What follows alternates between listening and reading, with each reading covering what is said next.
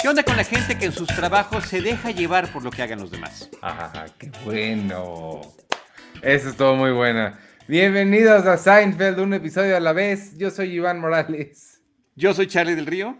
Y hoy vamos a hablar de nuestro episodio número 137 y vamos a hablar del episodio número 3 de la temporada 8. Se llamó The Bizarro Jerry y se transmitió el 3 de octubre de 1996.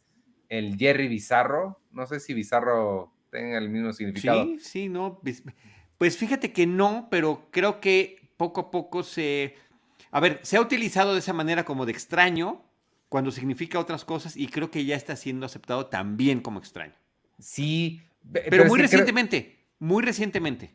Pero es que creo que incluso en la, eh, o sea, bizarro, no sé si se refieren a, o sea, la, el uso original de Superman, no sé si sea por extraño, sino por alterno, ¿no? Por volteado al revés. No lo sé yo tampoco. En cualquier caso, es el Jerry raro. Te la super debo. Oye, este está muy bueno este episodio, ¿eh? Felicidades, te quedó muy bien. sí, yo siento que lo hice, o sea, de verdad, de verdad que siento que lo hice. Aquí hay algo, que es muy interesante y que hay que decir desde el inicio. Em, ya lo hemos dicho, lo platicamos desde la temporada pasada, lo comentamos al iniciar esta temporada, vamos en este episodio tercero de esta temporada, que ya no está Larry David a cargo, ya se salió de la serie, no regresará sino hasta el episodio final a trabajar. Jerry se quedó a cargo de los em, escritores, de los guionistas, y justamente este episodio está escrito por David Mandel, que es de la última generación de guionistas de la serie. Él ya en, algunos eh, episodios pasados había participado, hizo el de The Pool Guy, hizo el de The Friars Club, el club de los frailes y el, chico de la alberca o el muchacho de la alberca, por, por decir algo. Pero, em, y creo que esto es importante decirlo desde ahorita, en el pequeño documental que viene en el DVD, que se llama eh, Inside Look, él dice y se enorgullece de ser esta generación de guionistas que entraron cuando la serie ya estaba consolidada, que entraron cuando ellos ya conocían la serie y que entraron cuando ellos ya eran fans de la serie.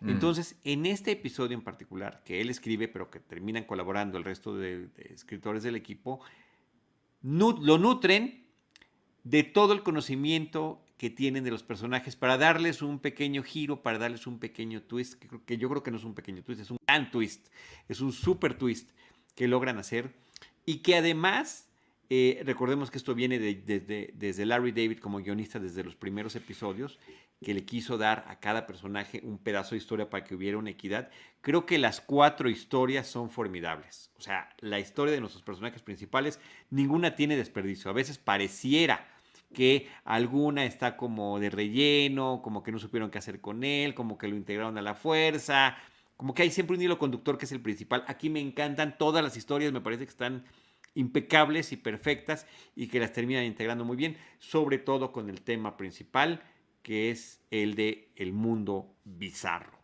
Eh, está pues a nada de ser fanfiction, ¿no? O sea, son, son los propios guionistas fans quienes lo hacen con el beneplácito. Cuando se lo ofrecieron a Jerry, Jerry le pareció muy divertido, sobre todo porque dijo, claro, de lo que se trata aquí es de subrayar todas las eh, peculiaridades, eh, extrañezas, errores, omisiones y fallas de nuestros personajes, que además así los hicimos.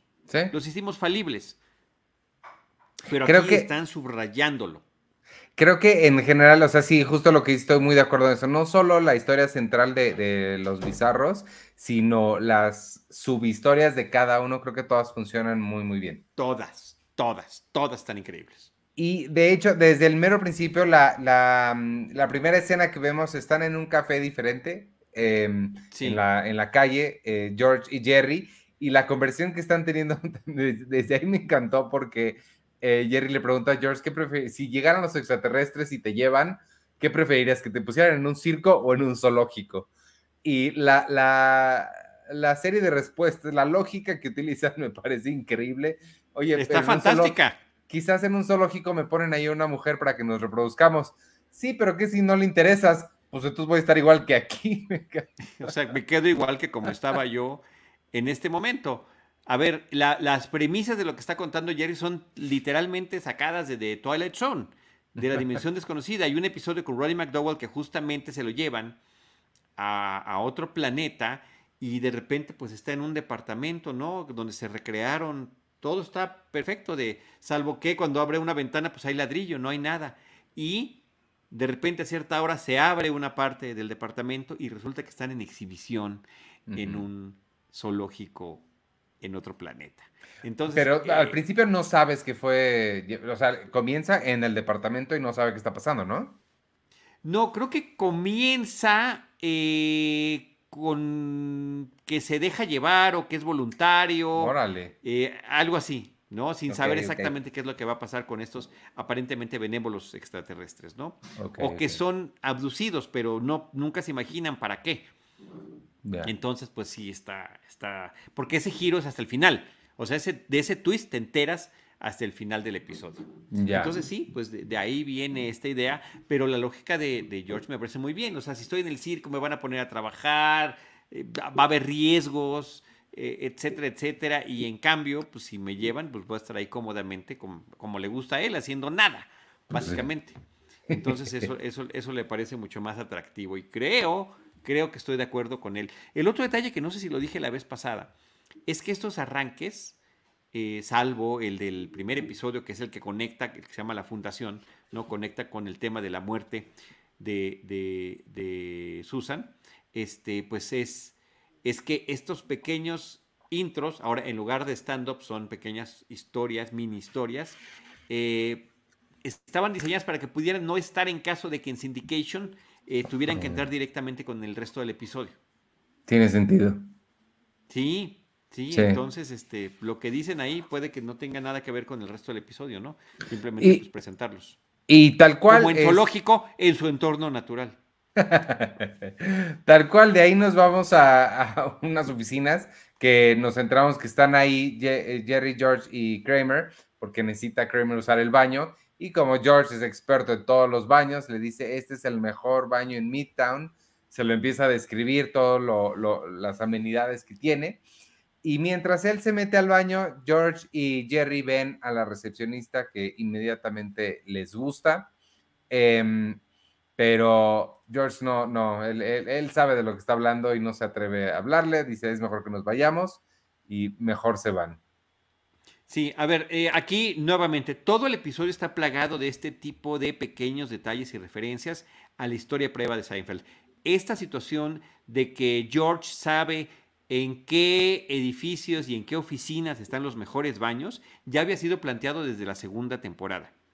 Que inclusive ayer le decía, a ver, en la quinta y la octava, ¿qué hay cuál? No, pues tal, y en esta, y no, o sea, le, decía cruces, y Jerry le decía, este, George le decía a Jerry cuál era el mejor baño de ese lugar, ¿no? Entonces, este, en este caso le, dice hasta la ventaja de que este baño cuando le jalas y suena como jet y, cómo, cómo se va el agua inmediatamente. Entonces, está padrísimo porque una vez más Jerry se muestra como el pegamento de estas amistades. O sea, cuando, cuando George le dice a Kramer, el mejor baño es este porque el baño es así, y está seguro, Jerry le dice, él sabe de lo que está hablando. Y cuando Kramer les dice, oigan, no me esperen, este, mejor yo los alcanzo porque esto puede ir para largo, y dice George, ¿está seguro? Y Jerry le dice, él sabe de lo que está hablando. Entonces, está muy divertido. Y también este ofrecimiento, porque también se había planteado previamente, inclusive había habido una encuesta para ver cuál era la mejor historia de ligue y resultaba que la historia ganadora era la viudez. Entonces que explotara George el hecho de que fuera viudo, se le, propone Jerry que sea con esta muy atractiva eh, recepcionista de ese edificio, pero pues no se, termina eh, George no atreviéndose, ¿no? Y dice, ¿está seguro? dice, yo sé de lo que hablo. Este, digamos que todo es una broma interna. Em, de ahí nos vamos a, la otra cafetería, Regis se llama. Está Elaine con Kevin, que lo conocimos la semana pasada. Está tratando de, cortar con él, le dice que ella le gustaría que fueran amigos totalmente preparada para que pues nunca se vuelvan a ver, pero a él le parece muy buena idea, le dices, pues sí, sí, amigos, hasta lo piensa, se ve que lo está este, evaluando y le gusta la idea, quedan incluso de ir a un, a un museo y este, y pues todo parece que va a funcionar bien. Eh, de ahí nos regresamos a las oficinas, Kramer va saliendo, dime, dime. Perdón, perdón. Este, nada más una observación.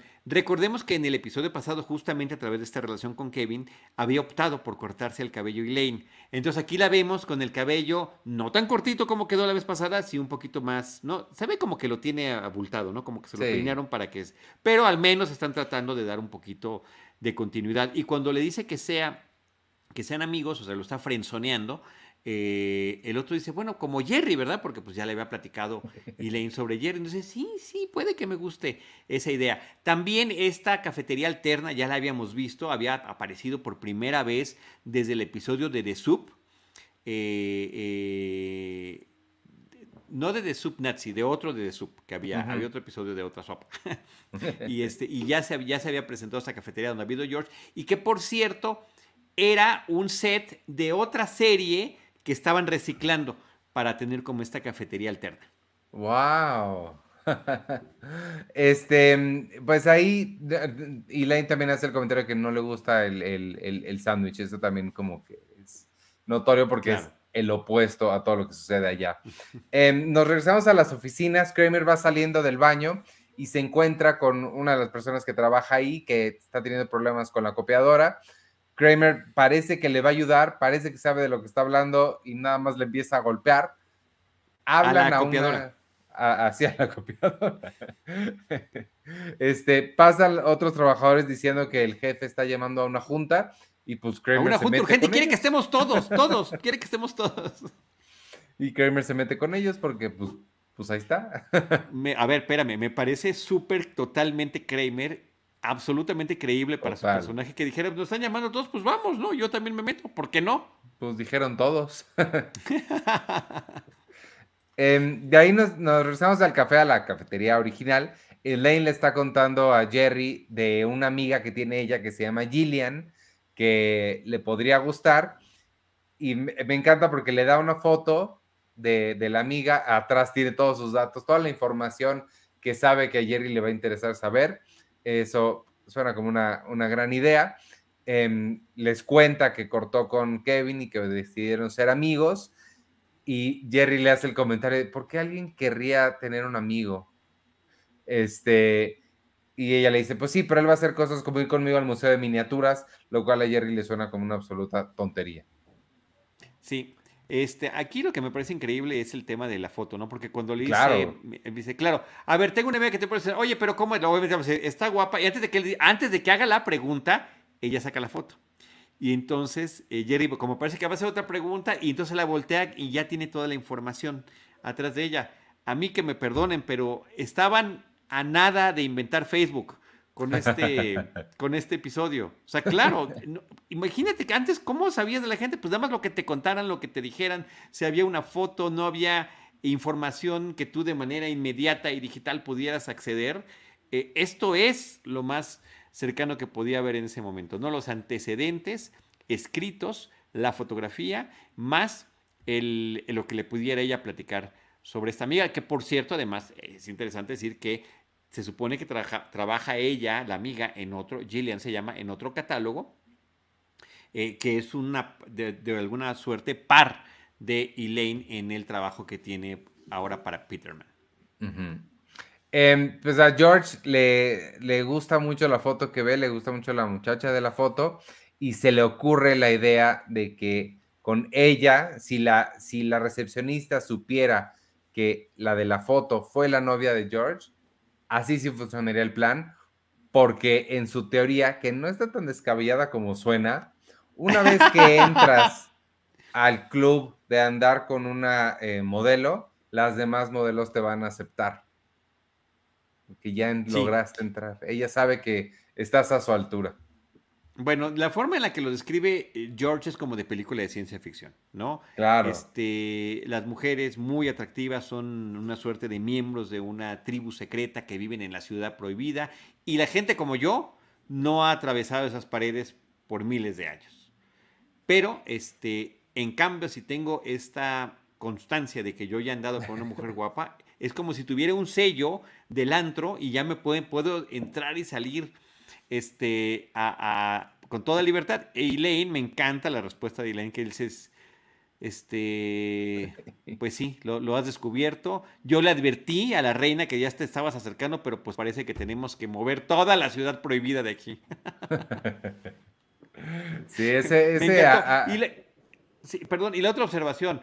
O sea, a ver, la verdad que Susan a mí me parece bastante linda y que por supuesto que este plan absurdo que tiene, pues también funcionaría con una foto de Susan, por el amor de Dios.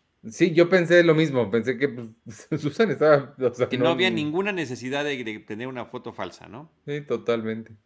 Em, nos regresamos a las oficinas, eh, ya George va a implementar su plan y aquí es otra referencia a lo que decías al pasado, porque pide, le dice a la recepcionista que tiene una junta ah, con Art Vandelay. Ella le dice, no, pues aquí no trabaja nadie con ese nombre. Y George dice, ah, pues déjame revisar si tengo el nombre correcto. Y en lo que busca supuestamente el nombre, se le cae casualmente la fotografía. Ella le pregunta que quién es esta mujer tan guapa de la foto. Y él le cuenta la historia de su, de la, de la muerte de su prometida.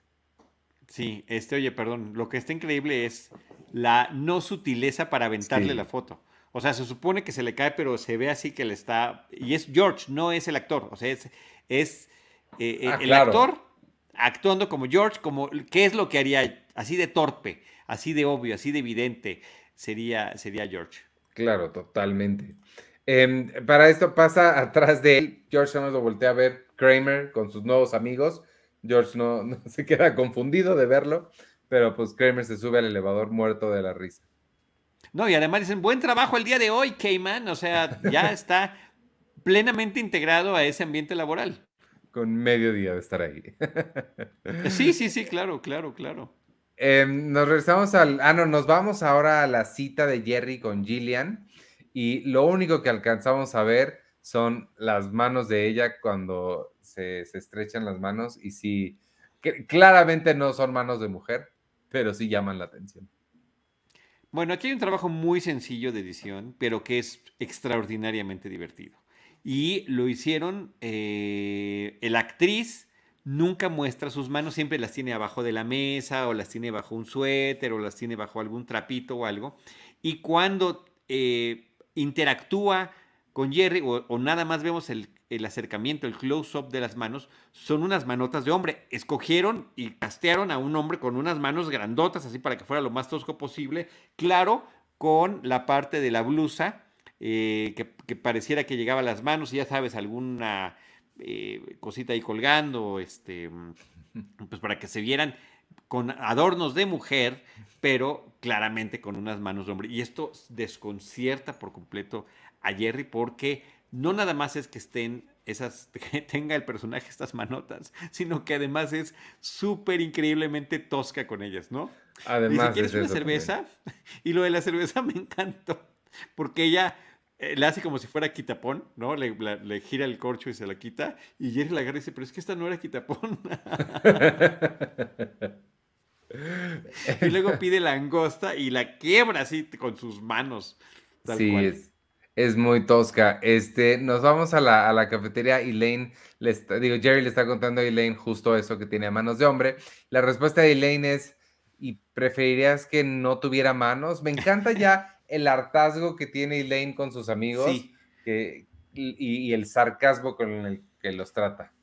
No, y ya esto lo viene arrastrando desde hace varios episodios y era una de las eh, cosas que querían integrar al personaje justamente para llegar a este episodio, o sea, decir, ya está harto de estos tipos. O sea, ¿qué, más quieren? Y, Toby Jerry, no, es que es como una criatura de la mitología griega, parte humana, parte bestia. Y dice que no quieres que tenga manos. Y entonces, entonces ¿qué tendría? Este, ¿Ganchos? Dice Jerry. ¿Te parecerían más atractivos los ganchos? Aquí estamos en una de esas dinámicas que normalmente es entre Jerry y George. Cuando me recuerdo un, episodio en particular, cuando yo hoy te voy a presentar a alguien, ¿es guapa? Este sí, pero ¿qué tan guapa? ¿Qué tan guapa quieres que sea? Este, oye, pero ¿qué tal su cabello? ¿Es sedoso?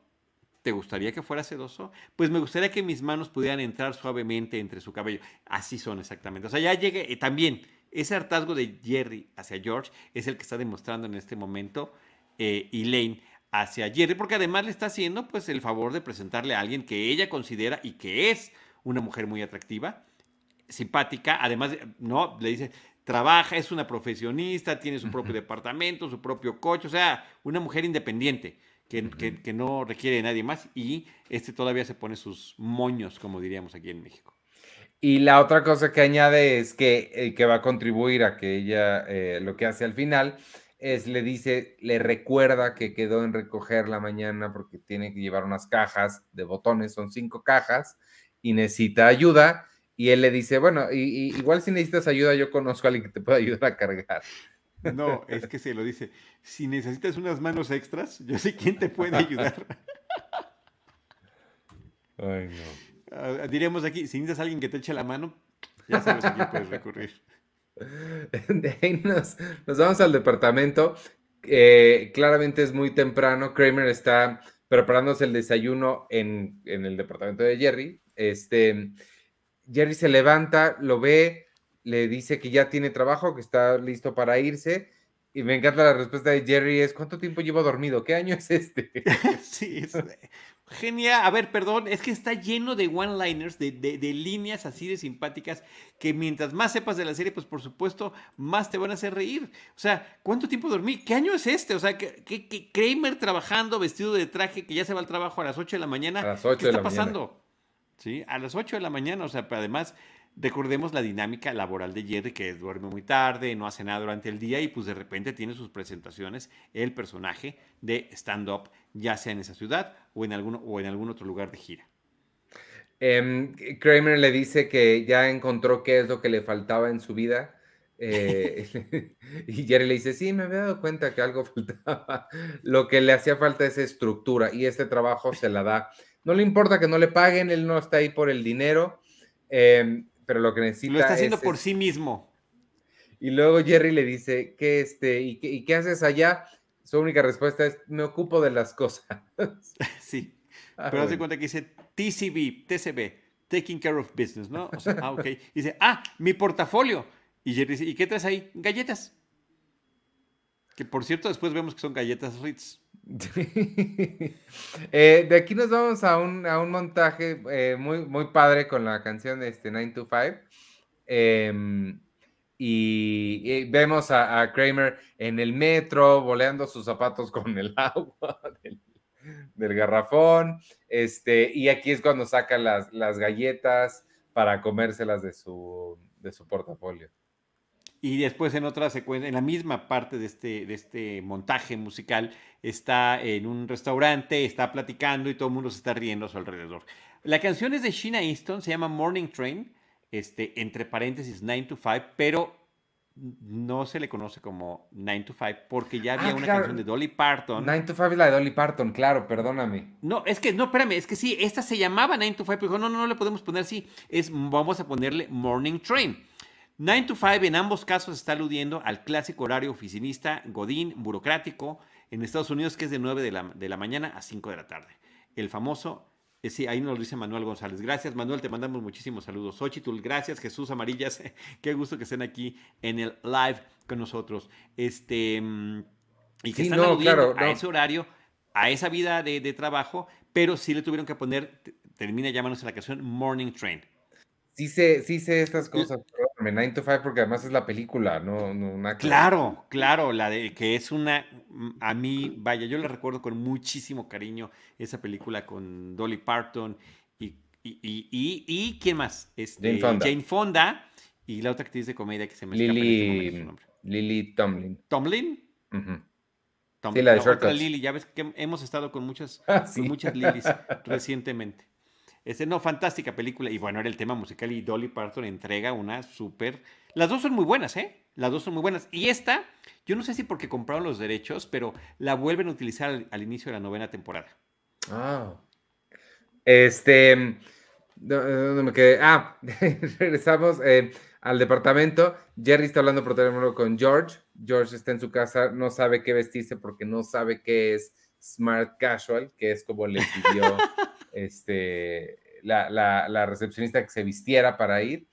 Llega Elaine, sacada de onda, nada más se le queda viendo a Jerry y le dice, ¿dónde, dónde estabas? Y él, pues aquí, se le olvidó por completo ir a ayudarla, pero le dice, ah, pero pues para eso está, para eso está Kevin, qué bueno que él sí te pudo ayudar porque para eso son los amigos. o sea, dame más razones para ya no estar aquí. Sí, absolutamente, absolutamente. Oye, perdón, una cosa también, otro, otra línea de Jerry buenísima aquí cuando le dice, este, cuando George le dice lo que decías, quiero ser smart casual, ¿no? Este, ¿tú sabes qué es eso? dice, no lo sé, pero no lo tienes. sí. lo, que sea que sea, no lo tienes tú. No, tú no lo tienes. Este, aquí es donde sale la teoría. Jerry le cuenta a, a Elaine, le dice, pues es que si él es tu amigo y si te ayuda, él es como el bizarro Jerry. Ella evidentemente no sabe de qué está hablando y él le tiene que decir, es una historia de Superman en la que conocemos a un Superman bizarro que es todo lo opuesto que es Superman. Lo cual me encanta el cuestionamiento de Elaine porque le empieza a decir, entonces, ¿vive bajo el agua? No, bueno, y dice, este, ¿qué dice en lugar de goodbye? Dice, bad bye. y le dice, ¿es negro? No, bueno, ya mejor déjalo así, dice ya mejor déjalo así. Pero sí, pero empieza porque también esta es referencia al episodio de Opposite, que es el que logra que George termine trabajando con los New York Yankees.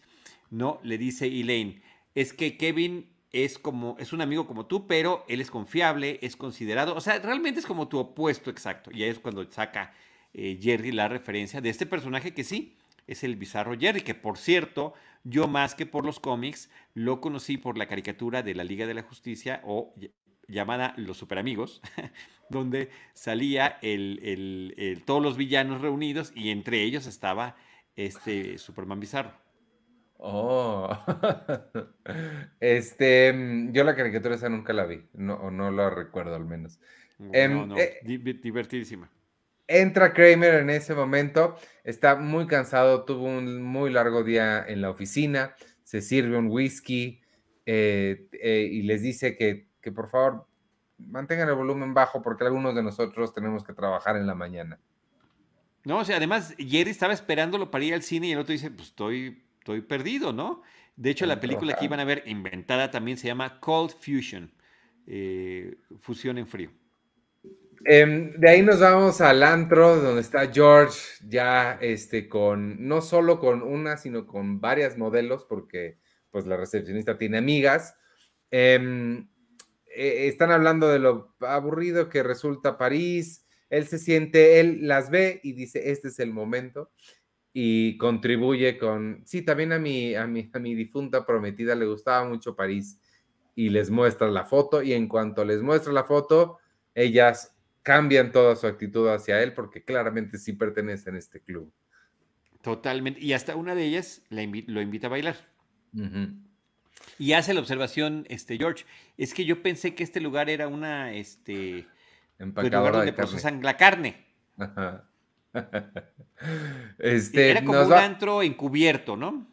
Ajá. Que sí hay muchos que son así, justo en esa área de, porque si siguen por Midtown, ahí todo eso era zona industrial y pues son puras bodegas que fueron convertidas. Este, nos vamos al restaurante a la cita de Jerry con Gillian. Aquí es donde la vemos cortar el pan, abrir la botella con las manos, y todavía le quiere limpiar a él la cara y se ve así el dedote horrible. Sí, es una cosa muy, eh, muy, muy, muy, tosca, muy brusco todo. Pero me, adoro la edición, o sea, insisto, que eh, simplicidad para poder darte esta sensación y efectivamente no ver la cara de Jerry cuando está a la mano, así que pues es del tamaño de su cara tocándole para quitarle algo que tiene y la cara aquel que pone de la repulsión, porque es cara de repulsión al final lo que le está dando cuando ella es encantadora en su trato. Eh, creo que lo que, lo, lo que hace todos esos eh, movimientos y eso no, es tanto el tamaño de la mano, sino cómo la usa, porque sí, la, la, lo brusca que es, lo tosca que es para todo, creo que eso es lo que... Todo, sí, al final de cuenta todo, ¿no? O sea, de hecho termina llamándole a Gillian, este, refiriéndose a ella en tercera persona, man hands, ¿no? Manos de hombre. Y también esto, este, Ivanovich, eh, pues haciendo congruencia, siendo muy congruente con el historial de este tipo de personajes y estas situaciones físicas muy al estilo de los guiones de Peter Melman, que ya hemos visto un pues. montón de veces, este, que uno dice, ay, es de Peter Melman. No, es que son estos guionistas nuevos, con David Mandela a cargo en este particular de este episodio, que están haciendo todo ese tipo de referentes. Que dicen, o sea, sí entendimos este tipo de humor y lo estamos aplicando de esta manera. Sí, porque sí parecería una, un, guion de, Peter Melman. Totalmente, totalmente. Eh, nos vamos a, la cafetería 2, a Regis. Está Kevin con, con Elaine. Este, y llegan los, No, más bien, llega Elaine con, a, la mesa donde está Kevin con sus amigos y se los presenta. Son claramente versiones alternas de George y de Kramer. Uno se llama Jean, el otro se llama Feldman. Em, y Elaine hace el comentario, wow, un mundo bizarro. Hacia sí misma, ¿no? O sea, ay, el mundo bizarro. Pero está buenísimo porque em, dice, él es Jean y a este tipo, bueno, a él solamente lo llamamos Feldman, ¿no? Así como en el caso de Kramer, solamente le dicen Kramer. Eh, el, otro es chaparrito, eh, calvito, de lentes, pero muy pulcro en, su vestir. Y lo mismo pasa con el actor que hace de Feldman, que es muy alto, que tiene el cabello hacia arriba, pero lo tiene también perfectamente eh, digamos, peinado, cuadrado, ¿no? Eh, muy bien estilizado. Esto es un actor, ahorita no me acuerdo cómo se llama, que salía en Mad TV, que ya hemos mencionado esta serie que tenía la eh, Fox, eh, pues que trataba de ser una suerte de competencia, nunca lo logró, pero creo que logró llegar a tener su propia personalidad de Saturday Night Live y tenía muy, muy buenos sketches por ahí. Sí. Este, de ahí nos vamos a a la, cafetería están George y Jerry. George le está contando de lo que sucedió anoche en el antro. Modelos por todas partes. Le dice, hay modelos por todas partes. Jerry le dice, bueno, pues ¿cuándo vamos? Híjole. Y George le dice, no, pero pues es que, ¿qué te vas a poner? ¿Te vas a poner eso? No, tú no, tú, no. Pero además le dice, le dice este, Jerry, entonces existe y George, las, las leyendas son verdaderas, ¿no? Y, además presume, ya estoy dentro de las paredes. Este, y además, pues que ya no le va a hacer caso a Amanda, que es con la que llegó, porque él ya quiere seguir con las demás. Entonces vas a quemar ese, ese puente. Y dice, que arda, ¿no? Dice George, flame on. No, nos regresamos a Regis. y los amigos de los amigos bizarros se empiezan a pelear por ver quién paga la cuenta. Eh, y Feldman, e, este, este detalle me encantó porque sí es como muy sutilmente opuesto. Feldman se le ocurre una idea genial y es tener un reloj alarma que además te diga el clima en el momento en que te despierta. Se lo cuenta Elaine, a ella le parece una gran idea, pero Feldman la descarta porque sería muy impráctico. Sí, no, no funcionaría. Sí, o sea, es el estilo de ideas extravagantes de que tiene Kramer constantemente, pero esta tiene sentido. Sí. Esta, la verdad que, insisto, a la fecha me parece que no suena nada mal. Sí, no, no, no, no, no, muy bien. Y, la descarta justo por, por la razón que Kramer la aceptaría, que es lo, impráctico que es. Correcto, correcto, correcto. ah, em, bueno, y, espera, y, el, y, el, remate es genial. dice, bueno, nos tenemos que ir y leen, este Feldman y yo tenemos que ir a la biblioteca. Y dice, ¿y a qué van para allá? Pues a leer. Entonces, cuando se van, y Len les dice hello, ¿no? Justamente haciendo referencia a que el adiós es el hola, el hola es el adiós. Entonces les dice hello. Pero lo dice con una voz de anhelo muy padre. sí, de anhelo, buenísimo. Por eso Manuel González también así nos saludó cuando se reportó aquí en el, en el chat. Así que muchas gracias, Manuel. Eh, nos regresamos a la cafetería. Eh, Jerry le está diciendo a Kramer que ya va a cortar con, con Gillian, pero Kramer no le escucha Em, porque está, está muy eh, concentrado en su trabajo. Y en su periódico, su periódico, ¿no? Sí, en su, en su periódico. Ah, claro, perdón, está leyendo. Este, Jerry le reclama que ya nunca hablan, que este, todo el tiempo está pensando en otras cosas, como si fueran una pareja de casados. Eh, y Kramer todavía le contesta, pero es que tú sabes que este es mi momento más pesado del año. Llevas tres días. No, esta, esta simulación de cómo se comporta una pareja que ya lleva muchos años de casado está sensacional y, justamente viene después de unos cuantos días que tiene. Eh, sobre todo porque Jerry se estaba quejando pues de su situación con Gillian, que ya con Manhunts, ¿no? Y se, siento como si estuviera eh, en una cita con George de Animal Steel, que eh, pues nos enteran los subtítulos que se trata de un luchador, uno de lucha libre, que era como muy salvaje además. Ah.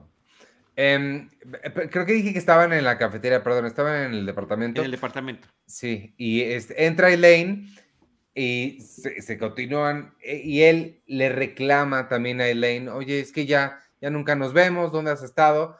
Ella le dice, pues que ha estado con el grupo de bizarros porque le caen muy bien, incluso, o sea, por cosas como que ellos incluso leen. Y Jerry le dice, yo también leo libros, Jerry, ellos leen libros.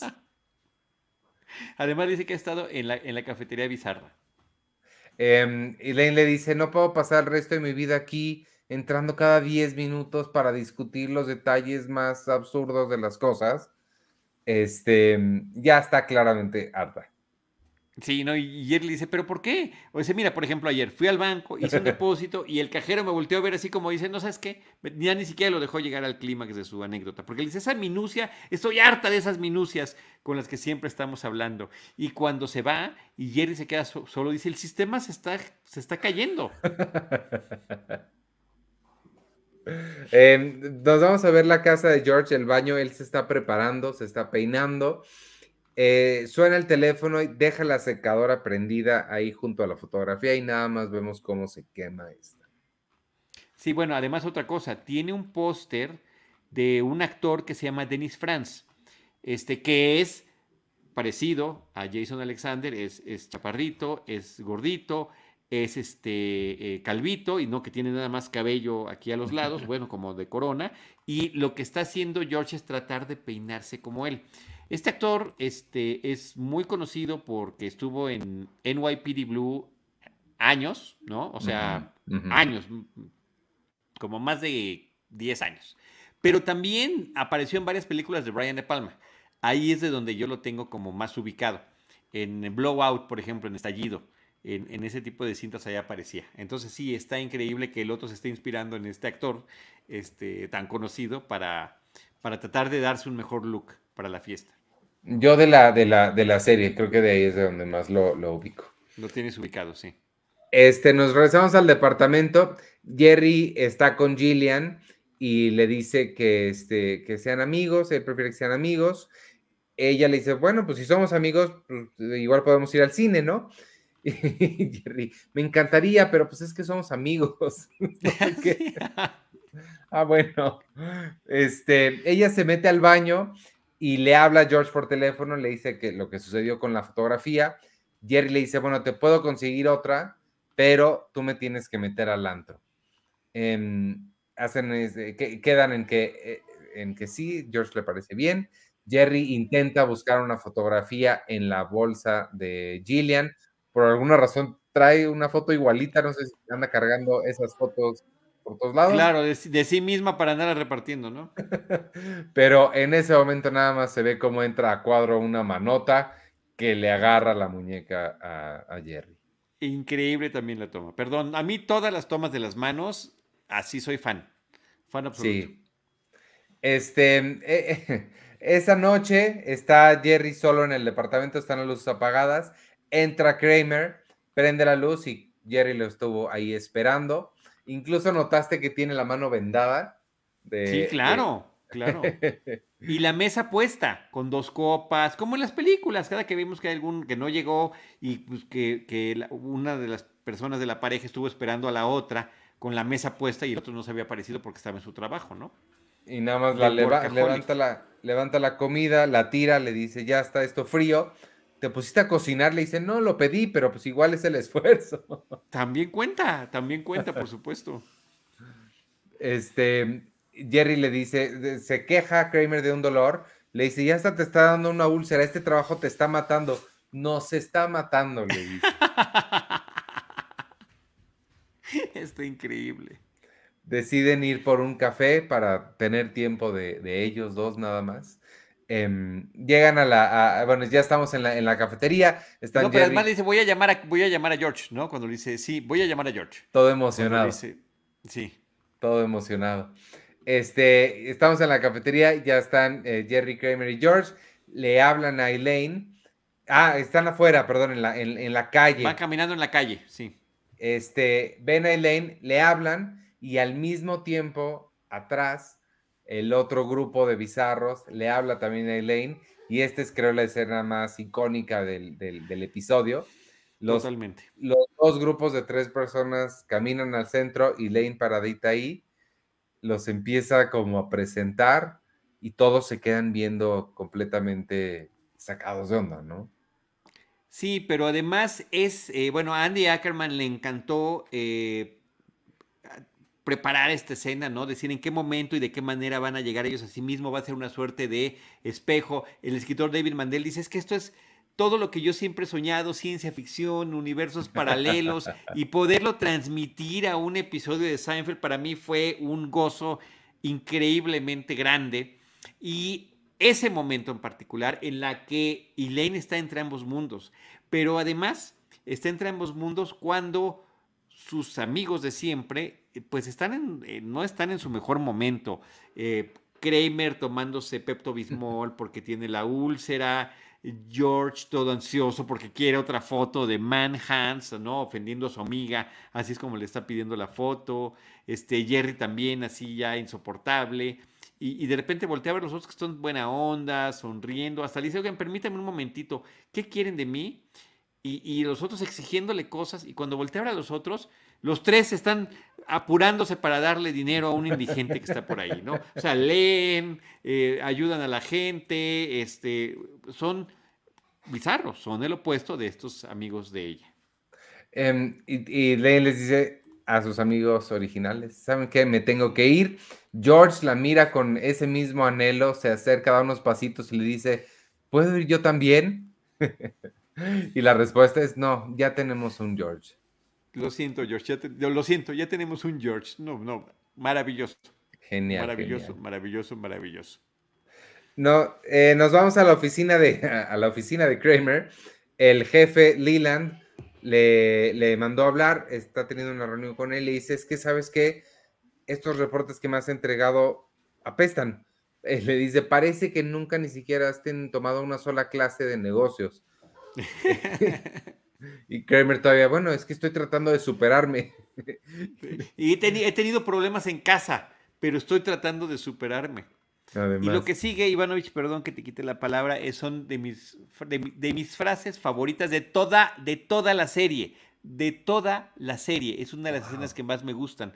Porque le dice el jefe Leland, le dice, es que lo siento, eh, no hay forma de que te podamos mantener aquí. Y Kramer le contesta, es que yo ni siquiera trabajo aquí. Y la respuesta de Leland es que es que eso lo hace todavía más difícil. Perdónenme, no sé si estoy muy simple, pero me parece una genialidad.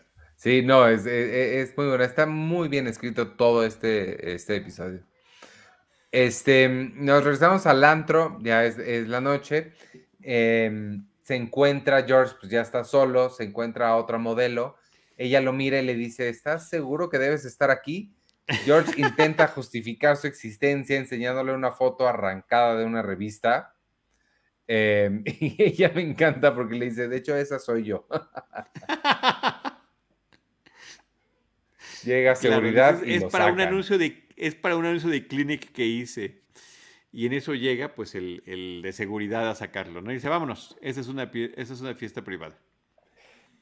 La, la, escena que sigue creo que a mí fue la que más me gustó porque estamos en el departamento de Kevin, entra Elaine y es, este momento el que ella se queda parada y empieza a voltear a todos lados y ve que el departamento es el mismo, pero al revés. Todo, está de todo lo que está de un lado debería estar ¿no? Eh, del otro. Incluso va a dejar su bolsa y se voltea por el otro lado y dice, no, pues sí, aquí, como que es muy natural nada más voltearlo todo. Este, empieza a Cercos como si estuviera en su casa, abre el refrigerador, saca cosas. Kevin le dice, oye, ¿qué haces? Estoy agarrando una aceituna. ¿Has escuchado de pedir las cosas? Suena el timbre preguntan quién es, es Feldman, el de enfrente les hace la, la aclaración. Ah, entonces ya lo reconocen, abren la puerta y entra. Es, es genial. Y termina con un momento clásico de Elaine, bueno, un movimiento clásico para ella, y es que eh, Kevin le dice que Feldman les consiguió boletos para, para el Bolshoi, para el ballet, este, y Elaine hace este movimiento de Get Out, genial que me encanta, pero pues Kevin no está preparado, se tira al piso, todos la voltean a ver como, ¿qué te pasa? ¿Estás loca? Y ella le dice, ¿qué puedo hacer para ayudar? Y Eugene le dice, creo que ya hiciste suficiente. Y Elaine sabe que es momento de irse. Sí, eh, sí, porque realmente lo lastimó. el otro, como dices tú, no se lo esperaba, termina cayendo al piso, tiene el golpe en el pecho, en fin, ¿no? Eh, Elaine estaba comportándose como se comparta, como se comporta con sus amigos. Eso lo hemos visto mil veces. Ellos llegan, abren el refri, agarran cosas y demás. Creo que aquí, así como te gustó la escena, sí vale la pena ser minucioso y hasta poner pausa para ver todo lo que está allí. Además de que el departamento está de espejo, está impecable, todo está muy bien arreglado y todo está en orden. Los colores son un poco distintos.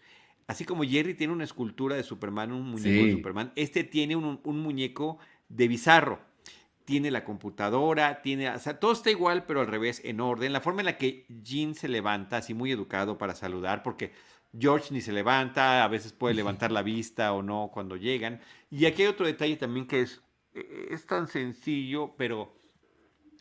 Y se tomaron el esfuerzo. Eh, siempre vemos que ahí en el pasillo que da hacia el baño, Jerry tiene su bicicleta colgada. Sí. Y aquí Kevin tiene colgado un uniciclo eso, así, eso es de wow. Wow. Eso es un detallazo increíble del departamento. Y por supuesto el otro es que a diferencia de Jerry, es cada que abre y cierra el departamento Kevin, lo cierra con llave y hasta le pone la cadenita. Y que Feldman, eh, como tú lo mencionaste, pues no entra como Kramer, sino que eh, toca la puerta, preguntan quién es, cuál Feldman, ah, el de enfrente, ah, ok, y ya le abren la puerta. ¿no? O sea, todo bizarro, todo distinto. Y otro dato curioso, eh, les recuerdo a quienes nos acompañan y nos ayudan aquí estando en este podcast, que en el eh, formato de DVD cuentan las novias de los personajes, cuántas novias ha tenido ah, cada uno de los tres y cuántos novios ha tenido Elaine, y también cuentan las entradas de Kramer. Y, y siempre cuentan las entradas de Kramer a cuadros. Si no se ve que Kramer haya entrado, no cuenta, ¿no? Bueno, en este episodio es la entrada número 300 de Kramer. Y su entrada 300 es cuando llega de noche tarde, a, entra al departamento de Jerry, está todo oscuro, prende la luz y Jerry está sentado ahí en la mesa con aquella cena que no se sirvió y aquellas copas de vino que no fueron utilizadas. La eh, entrada 200 fue en el episodio de The Couch, el sofá, ese de Poppy, que, le, que Poppy se sienta y deja una mancha. Y la entrada 100 justamente se dio en mi episodio favorito de todos los tiempos, que es The Contest, la del concurso. Entonces, bueno, nada más el tipo de, casualidades sobre este conteo de las entradas de Kramer. Wow, sí están buenos esos, esos datos. Em, de aquí nos vamos a la, pues a la carnicería. Este es una carnicería, hay carnes colgando, no es otra cosa. Jerry claramente no le cree a George que esto era un antro anoche. George luce genuinamente confundido. Jerry no está nada sorprendido. Este, se van. Bueno, Jerry se burla un poco del sí. Seguramente ahí atrás de la, no sé qué estaba el DJ.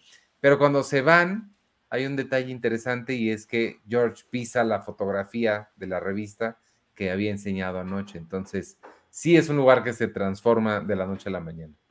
Así es. Dice, de hecho, Jerry le dice, sí, seguramente ahí detrás de la sierra para los huesos es donde estaba la cabina del DJ, ¿verdad? Seguramente. Esto también, eh, Ivanovich, es algo que en cine y en televisión se ha trabajado mucho, ¿no? De que alguien haya ido a algún lugar, haya visto algo y cuando regresa todo es completamente diferente. En películas de Hitchcock, en series como Los Invasores, una serie muy antigua de ciencia ficción, donde los invasores estaban eh, ya pues de manera subrepticia utilizando los, eh, la, apariencia humana, y cuando eran descubiertos, pues tenían que cambiar todo. Y la gente decía, mira, es que aquí estaban y hasta había polvo. ¿Cómo es posible? No, estás loco, aquí no había nada. Este, es una cosa que se ha utilizado mucho y creo que aquí lo usan también muy bien. Sí. Este, y pues ahí termina el episodio formalmente. Tenemos un epílogo que también está increíble desde la música, porque es una réplica de un episodio, pero con los personajes bizarros y hasta la música es como parecida, pero diferente. Sí, ¿no? Este, Eugene está contando que en su trabajo hoy encontró un teléfono que hace llamadas de larga distancia gratis.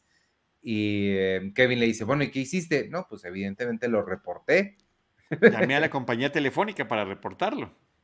Eh, vuelve a tocar el, el, timbre Feldman, entra, compró el súper y entre todos hacen lo que esta serie prometió jamás hacer y tiene que haber sido muy a propósito, es que todos se abrazan y, este, y, se, demuestran el cariño que se tienen. No, no, increíble. Claro, o sea, recordemos que la regla de, de oro de Jerry y de Larry desde el principio fue no habrá abrazos, no es una serie donde los personajes se van a abrazar. Entonces, bueno, esta parte de que Kevin haya llegado con, víveres me parece fabulosa porque exactamente lo opuesto de Kramer, que siempre va a, quitar cosas, y Feldman, por el contrario, las lleva. Y ahí es donde Kevin dicen, es que... Ah, dice Feldman, ¿para qué son los amigos? Y dicen, ¿saben qué? No se los digo lo suficiente. Ustedes son los mejores amigos que yo pudiera tener. Y ya en pleno abrazo, Kevin dice, me so happy. Me Want to Cry. Es la forma que también tiene de hablar eh, eh, torpe, bizarro, que no dice, no, estoy, I am happy, I want to cry. Dice, me so happy, me want to cry. Wow, eso, e, esa parte no, este, e, eso, eso, no sabía. Oye, pero sí, ahorita un oso de papel, tienes razón, no lo apunté yo, nos está recordando del Newman Bizarro también. Es genial, se llama Vargas y trabaja en FedEx. Trabaja para Federal Express, está fabuloso. Es, genial. También tiene el. Ay, ese. En lugar de que sea Newman, es Vargas. Vargas, pero, pero ahí es porque le cae bien. Sí, claro. No, no, no, es genial, genial, genial. Muy, muy, muy bien ese final. fue Vargas. Eso, ese, pero además lo increíble es que Elaine vio a Vargas. No es en esta escena final, es en una de las anteriores. Es cuando Elaine está en el departamento. Ah. ¿Cómo se nos fue Vargas? Un oso de papel que es el usuario. Muchísimas gracias. De verdad te agradezco y te aprecio que nos hayas hecho esa observación que se nos estaba yendo, que está maravillosa. Sí, totalmente. Este, pues sí, muy, muy buen episodio. La pasé muy bien. Me, me, este, me sorprende que sean los guionistas estos nuevos, para el contexto que, nos das, pues sí, lo, lo, explica mucho porque sí tiene estos. Sí. Yo pensé, y no, no le busqué, pero sí pensé que iba a ser de Peter Melman. Lo de las manos era como muy claro. Pero sí, muy, muy, muy, muy bien. Este, y el, eh, otro, otro dato interesante eh, que, quiero mencionar es que este episodio estuvo nominado para David Mandel como eh, mejor guion del sindicato de guionistas. O sea, ya creo que esa nominación era, era algo sensacional. La figura del Superman Bizarro la hicieron para la serie, ahí el equipo de producción, y se la quedó David Mandel y hizo que se la firmaran todos los del reparto. Entonces, él lo menciona a cuadro ahí en el documental y me parece que es un, el mejor recuerdo que podría tener de, esa, de, esa creación que tuvo, de esa buena idea, de, esa gran ejecución también de Andy Ackerman y de todos los involucrados, ¿no? Creo que es uno de esos episodios donde no solamente vemos a todos nuestros personajes, a los cuatro personajes protagónicos, sino también a todo este eh, eh, equipo de soporte y de actores invitados que están excelentes. Sí, este, muy, muy, muy, bien. Em, pues, ¿tienes eh, algún otro dato o nos despedimos? Eh, quiero dar el nombre del actor que hace de, Feldman y, Dios mío, no lo encuentro, no lo Ah, sí, Pat Kilbane se llama, el que trabajaba en, en este... Mm, Matt TV. En Matt TV. Ok, eh, sí, Matt TV es, es, muy bueno. Siempre eh, sí me ha gustado más Saturday Night Live, pero Matt TV sí tenía cosas. Sí, ah, tiene, sí, estoy así de acuerdo. O sea, no, no tenemos cómo compararlas, pero tuvo sus grandes, grandes aportaciones. Sí. Este, bien, pues muchas gracias a todos los que nos vieron aquí en vivo. Un oso de papel. Ahí está mi amigo Vic. Eh, eh, Manuel González, Hanso 0101, Enrique Elías, Xochitl Pérez, Jesús Amarillas, muchas gracias. Y a quienes nos estén viendo o escuchando después en Spotify, Apple Podcasts o donde sea que ustedes escuchen sus podcasts. Este, gracias, yo soy Iván Morales. Hoy hablamos del episodio número 3 de la temporada 8 de Bizarro Jerry. Y, este, y nos escuchamos la semana que entra. Adiós. Muchas gracias a todos. Yo soy Charlie del Río. Me pueden encontrar como arroba Charlie del Río, Charlie del Río, cine y series. Y aquí seguimos.